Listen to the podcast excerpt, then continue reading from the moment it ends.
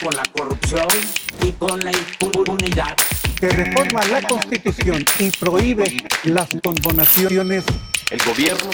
no recibirá ni un centavo más de impuestos por este incremento. Lo mismo, vamos a financiar el gasto sin aumentar la deuda. Hay una presunción de inocencia, un sinnúmero de tratados internacionales y sobre todo está la Constitución. Milton Friedman es considerado uno de los economistas modernos más influyentes de los Estados Unidos, mismo que en algún momento de su vida acuñó el siguiente pensamiento. Tenemos un sistema que cobra cada vez más impuestos al trabajo, pero que a su vez subsidia a los que no tienen empleo. Y hay que decirlo con claridad, su reflexión no solo sigue vigente, sino que va en aumento. Lo peligroso de este asunto es que esa redistribución fiscal no es rentable para nadie, empezando por el Estado y terminando por el empresario. Muy buenos días, queridos amigos del podcast La Fiscalidad de las Cosas. Les habla Michelle Wabi y el día de hoy vamos a abordar un tema que resulta fundamental al momento de estudiar los actos de la autoridad y sobre todo al momento de promover alguno de los medios de defensa en su contra, como lo son las notificaciones en materia fiscal. Antes de iniciar, les recordamos que nos pueden seguir en todas nuestras redes sociales como arroba la fiscalidad de las cosas, Facebook, Twitter, Instagram, así como también escucharnos en cualquiera de sus proveedores de podcast favoritos, Spotify, Google, Amazon o Apple Podcast y por supuesto visitar nuestra página web www.lafiscalidadelascosas.com donde podrán ver todo el contenido que subimos así como todos nuestros episodios. Sin mayor dilación, comenzamos.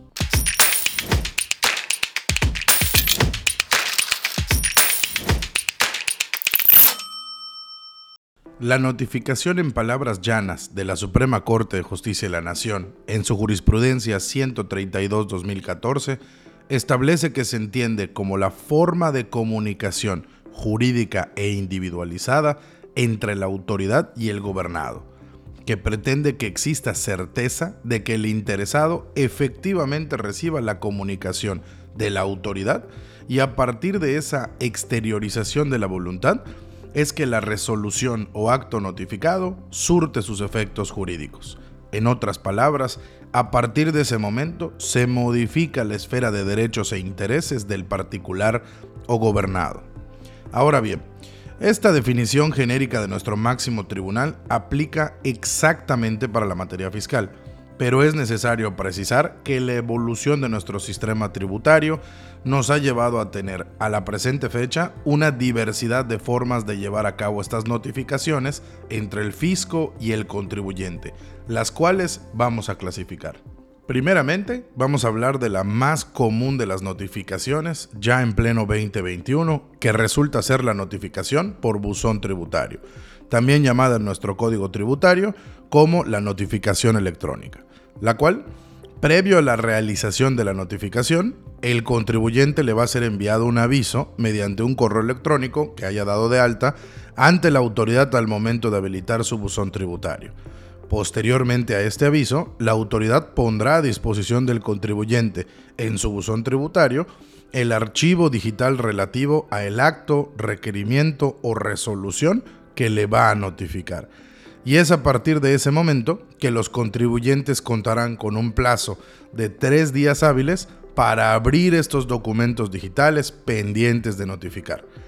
Dicho plazo se contará a partir del día siguiente en el que le sea enviado el aviso electrónico a su correo electrónico. En caso de que el contribuyente no abra el documento digital en el plazo de tres días que acabamos de señalar, la notificación electrónica se entenderá por realizada al cuarto día hábil.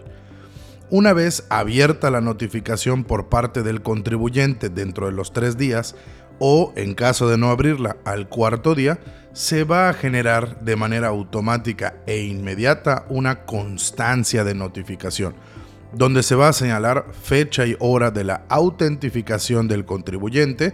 o en su caso, en el acuse automático del cuarto día, sin la acreditación de este contribuyente. Y es en ese momento, y para los efectos jurídicos y legales, que se encuentra por legalmente realizada la notificación.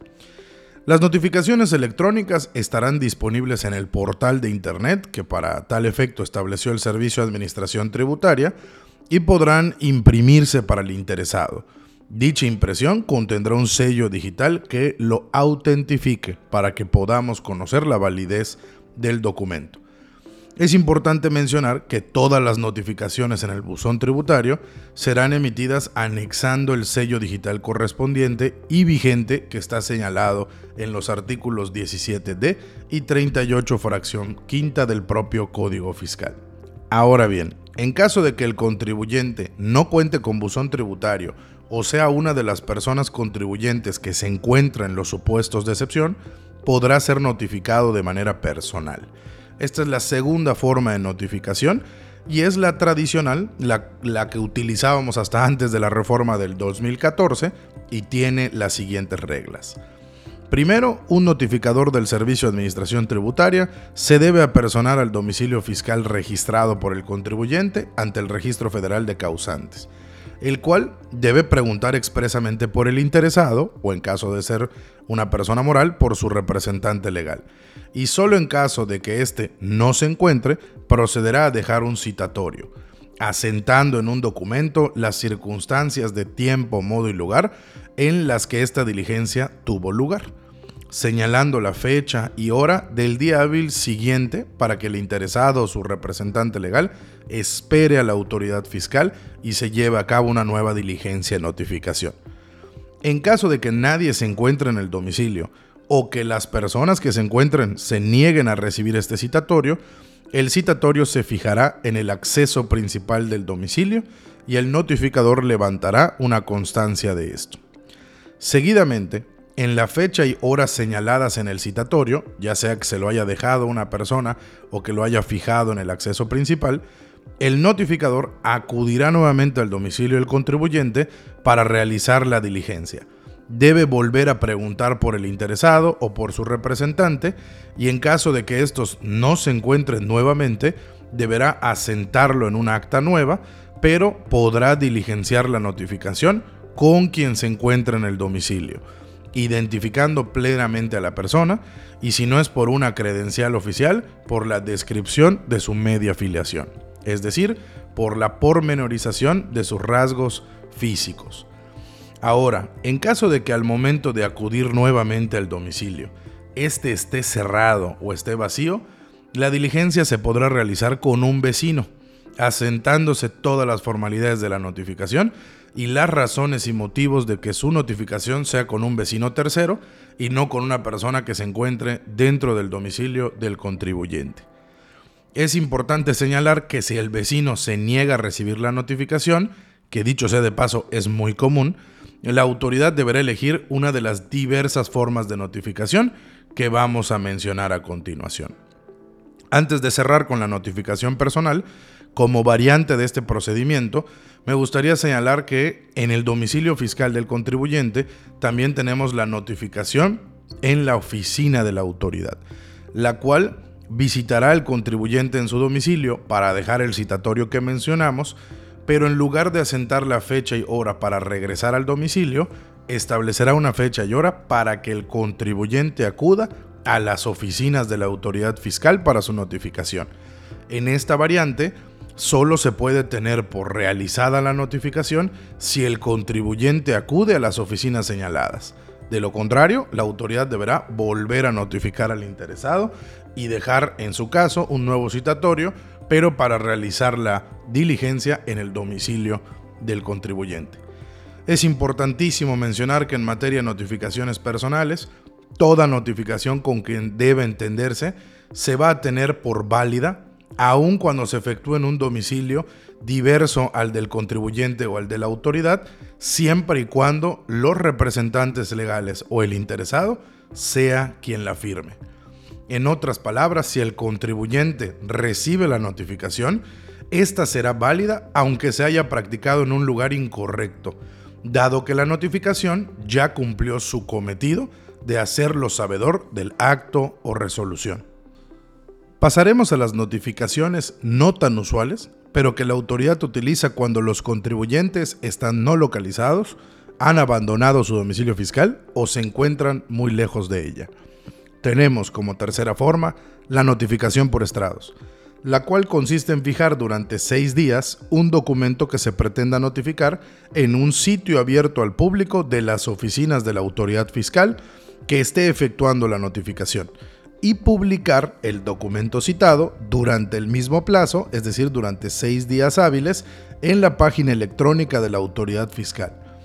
Dicho plazo se contará a partir del día siguiente en el que el documento fue fijado o publicado según corresponda. La autoridad deberá dejar una constancia de ello en el expediente respectivo, estableciendo las razones y motivos por los cuales la notificación se fija en un estrado y no se hace de forma personal o en el buzón tributario.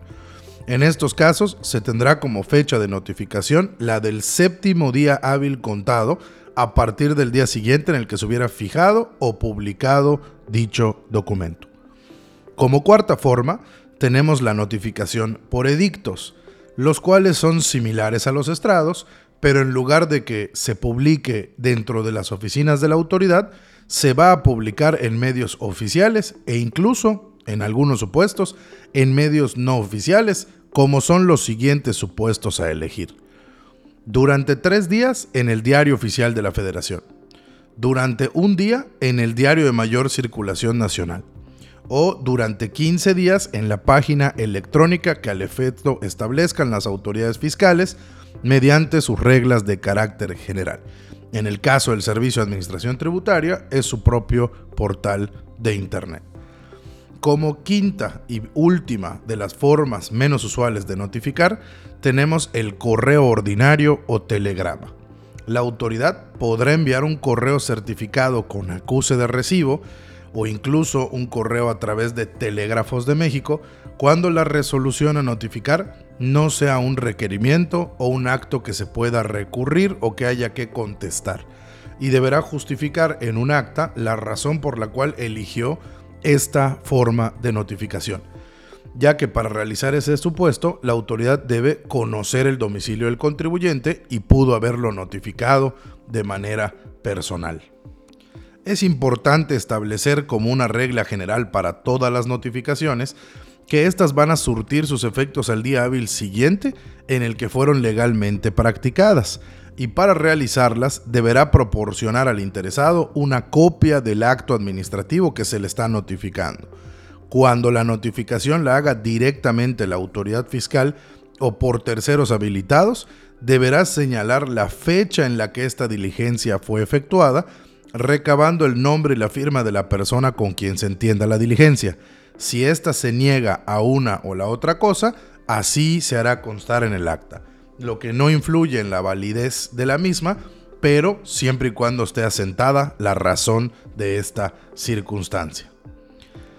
Para finalizar, y aunque es un caso ya muy remoto, pero se encuentra establecido en la legislación vigente, la autoridad podrá realizar notificaciones cuando tenga actos o resoluciones que deban surtir efectos para un contribuyente que se encuentre en el extranjero. La autoridad podrá realizar dicha comunicación a través del buzón tributario, correo certificado, telegrama o incluso los edictos, y sus consecuencias legales serán las mismas. El surtimiento de los efectos al día hábil siguiente de haber sido recibidas por el contribuyente o publicadas en su caso. También para los mismos efectos se podrá realizar notificaciones al extranjero si en un convenio o tratado internacional existen medios establecidos y está suscrito por México y ratificado por nuestro Senado de la República. Es de suma importancia para los contribuyentes que están pensando en entablar un medio de defensa en contra de un acto o resolución que transgreda su esfera de derechos, analizar a profundidad la notificación que le fue practicada por la autoridad, ya sea en cualquiera de sus modalidades, ya que todas ellas están establecidas en la ley y si la forma en la que ellos fueron notificados no se ajusta a lo establecido en la norma, de ahí pueden emanar una serie de ilegalidades que le den la razón legal durante el recurso administrativo o durante el juicio contencioso. Y hasta aquí el episodio del día de hoy. No me despido sin antes recordarles la enseñanza que nos dejó el jurista y filósofo Cicerón. Los impuestos son los nervios del Estado y en este podcast el objetivo es mantenernos informados para mantener al Estado nervioso. Hasta la próxima.